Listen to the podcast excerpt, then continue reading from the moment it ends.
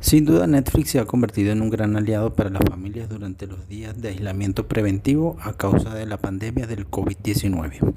Es por ello que la plataforma de streaming se prepara para el mes de mayo y como es de costumbre nos da un repaso por los estrenos más destacados.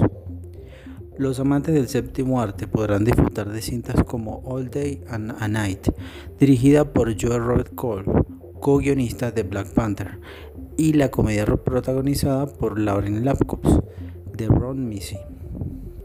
El debut de la serie Hollywood, dirigida por Ryan Murphy, responsable de éxito como Glee y la serie de antología American Horror Story, con un elenco encabezado por Darren Criss.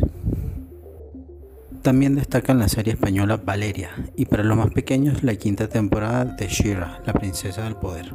Mira el video a continuación y entérate de todos los detalles en viralnews.com.